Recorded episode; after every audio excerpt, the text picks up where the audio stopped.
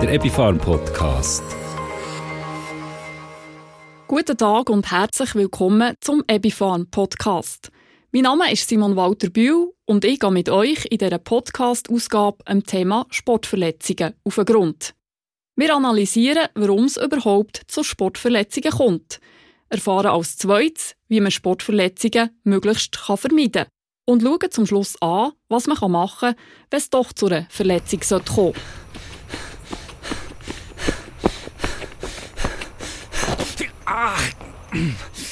Ein falscher Trip beim Joggen oder beim auf das Tram rennen über einen Trottoirrand gestogelt. Es braucht manchmal nicht viel und schon hat man den Fuß oder einen anderen Körperteil verstaucht oder verrenkt. Eine Sportverletzung ist aber in vielen Fällen nicht einfach Pech, sondern hat unter Umständen durch eine gute Vorbereitung oder das Beachten von gewissen Punkten können vermieden werden. Häufige Gründe für eine Sportverletzung sind nämlich die. Man hat sich zu wenig lang oder gar nicht aufgewärmt vor dem Sport. Man ist schlecht trainiert. Man geht über die eigene Belastungsgrenze raus. Man macht zu wenig oder keine Pausen zwischen den einzelnen Trainingseinheiten. Man macht gewisse Bewegungsabläufe falsch. Man ist zu wenig bei der Sache und knickt drum um oder rutscht aus. Man hat schlechtes Material oder das Material ist zu wenig gut auf einem abgestimmt, zum Beispiel unpassende Laufschuhe. Wenn man die häufigsten Gründe für Sportverletzungen kennt, gibt es natürlich auch gute Möglichkeiten, sie zu vermeiden. Dazu fragen wir einen Profi, die Langstreckenläuferin Jasmin Nünisch aus Davos. Jasmin Nünisch hat ihre sportliche Karriere als Langläuferin gestartet und der die Schweiz 1994 als junge Athletin an den Olympischen Spielen zu Lillehammer vertreten. Neben ihren Erfolgen im Langlauf hat sich Jasmin Nünisch aber vor allem einen Namen als Bergläuferin gemacht. Zudem ist sie Mutter von zwei Kindern und arbeitet als medizinische Masseurin in ihrer eigenen Praxis zu Davos.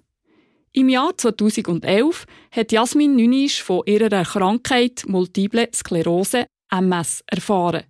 Seitdem beeindruckt sie mit ihrem Umgang mit dieser Krankheit. Ihr Körperbewusstsein und die Freude am Sport sind für sie seit dieser Diagnose noch viel wichtiger geworden in ihrem Leben. Herzlich willkommen hier bei uns, Jasmin Nünisch. Ja, grüezi miteinander. Freut mich sehr, dass ich heute hier bei euch sein darf. Jasmin Nünisch, du bist sozusagen von deinem sportlichen wie auch deinem beruflichen Hintergrund her ein Vollprofi in Sachen Sportverletzungen und wie man die möglichst vermeiden kann. Gib uns doch von deiner Seite her drei Haupttipps für einen breiten Sportler, wie er Sportverletzungen kann verhindern kann. Ja, also für mich ist sicher ganz wichtig als erstes auch, dass man Training eigentlich am momentanen Fitnesszustand anpasst. Das ist ganz wichtig, dass sehr viel eigentlich das Gefühl haben, sie müssen gerade schon zu viel machen oder zu schnell anfangen, dass man da wirklich auch das Training entsprechend anpasst und auch auf das Signal eigentlich vom Körper hört und wirklich eigentlich da auch so entsprechend das Training aufbaut. Das ist für mich der erste wichtige Punkt. Als zweites, was auch ganz wichtig ist, dass man viel Abwechslung reinbringt, eigentlich ins Training. Das heißt, dass man vielleicht auch verschiedene Sportarten ausübt, auch verschiedene Intensitäten.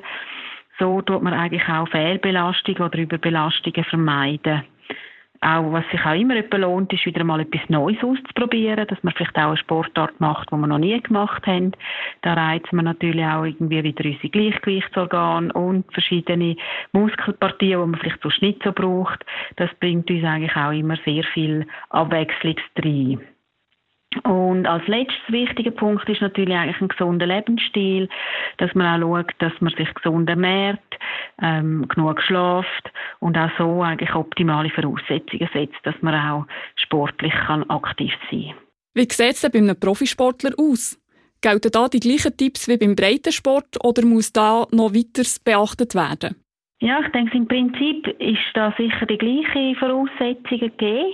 Was vielleicht beim Profisportler schon ist, er muss eigentlich sicher ein bisschen mehr an die Grenzen angehen zwischen maximaler Belastung, wo ist denn auch Grenze, dass es vielleicht zu viel Belastung ist. Man muss sich wirklich an den Grad antasten, dass man auch wirklich da optimal kann seinen Körper auslasten.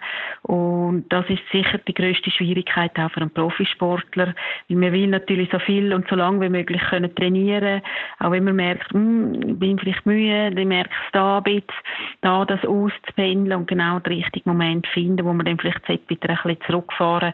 Ich glaube, das ist wahrscheinlich die grösste Herausforderung beim Profisportler. Aber an sich auch gesunder Lebensstil, Abwechslung reinbringen, das Training auch eben anpassen, das sind eigentlich die Tipps, die auch für den Profisportler gelten. Allen guten Vorbereitungen und Massnahmen zum Trotz kann es gleich mal passieren, dass man sich beim Sport verletzt und zum Beispiel einen blöden Misstritt macht. Was machst du in so einem Fall als erstes? Ja, da hört man ja immer wieder auch von dieser Pechregel. Und das gilt wirklich auch ähm, immer noch. Das P bedeutet Pause, dass man eigentlich, wenn man einen Schmerz oder eine Verletzung hat, dass man eigentlich sofort aufhört, ähm, Sport zu treiben, dass man eigentlich auch die verletzte Körperstelle ähm, auch ruhig haltet. Und als zweites ist Eis bzw. Kälteanwendungen. Das verhindert eigentlich auch, dass einfach das noch mehr einblutet, dass man eigentlich die verletzte Stelle wirklich da mitkühlen durch Blutung ein bisschen absetzt. Man kann das mit Kältekompressen, Eisbeutel, wo man aber eher vorsichtig ist, ähm, nicht direkt auf die Haut, dass das nicht auch eine Art Verbrennung oder eben Verfrierungen kann geben was auch sehr gutes Mittel ist, Hausmittel, ist eigentlich eine Quarkauflage, direkt aus dem Kühlschrank Quark drauf streichen. Das kühlt uns auch sehr gut ab. Und das ist eigentlich immer noch wichtig, dass man auch die Schwellung verhindert und es lindert ein bisschen den Schmerz. Und C bedeutet eigentlich Kompression. Das heißt, dass man vielleicht mit einem leichten Druckverband die Stelle, ähm, wo verletzt ist, einbindet. Nicht zu fest, aber einen leichten Druck aufbaut, dass auch eben die Schwellung nicht grösser wird, dass man durch Blutung eigentlich ein bisschen mindert in dem Moment und so auch die Regeneration schneller kann einsetzen kann. Und als letzter Punkt ist dann das Haar bei Hochlagern. Das heißt, gerade wenn man jetzt auch ein Bein hat oder, oder eine Hand oder ein Arm, der verletzt ist, dass man schaut, dass das eher flach liegt oder eben sogar hochgelagert ist. Da geht es auch wieder um die Einblutung und die Schwellung mindern. Umso schneller wird eigentlich auch die Regeneration eingeleitet. Und ich denke, die Regel ist immer noch wichtig und hilft uns eigentlich auch so schnell wie möglich eigentlich die ersten wichtigen Maßnahmen ähm, einzuleiten und nachher in der zweiten Phase geht es dann sicher darum, abklären, was ist es für eine Verletzung, was kann ich nachher mit entweder eingremen oder auch nachher mit Physiotherapie weitere Maßnahmen dann einleiten.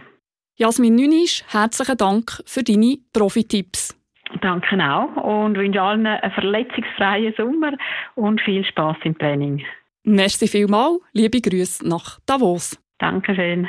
Zum Abschluss muss man hier vielleicht auch noch sagen, dass die meisten Verletzungen wie Verstauchungen, Verrenkungen und Prellungen nicht beim Sport, sondern ganz einfach im Alltag passieren. Zum Beispiel nicht aufpasst beim Fensterputzen und von der Leiter geht oder in nass und glatten Duschwanne ausgerutscht.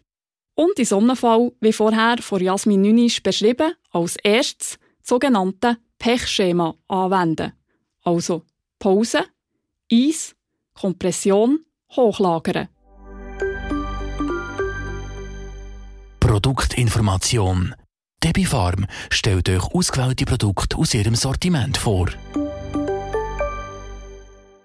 Nach den ersten Hilfemaßnahmen kann die Heilung von stumpfen Verletzungen sehr gut mit dem komplexhomöopathischen Arzneimittel Traumel Salbi oder Traumel Schäl unterstützt werden. Einem Produkt, das kann und viele weitere hilfreiche pflanzliche und mineralische Wirkstoffe drin hat, wie zum Beispiel Schafgarben, blaue Eisenhut oder Ringelblumen.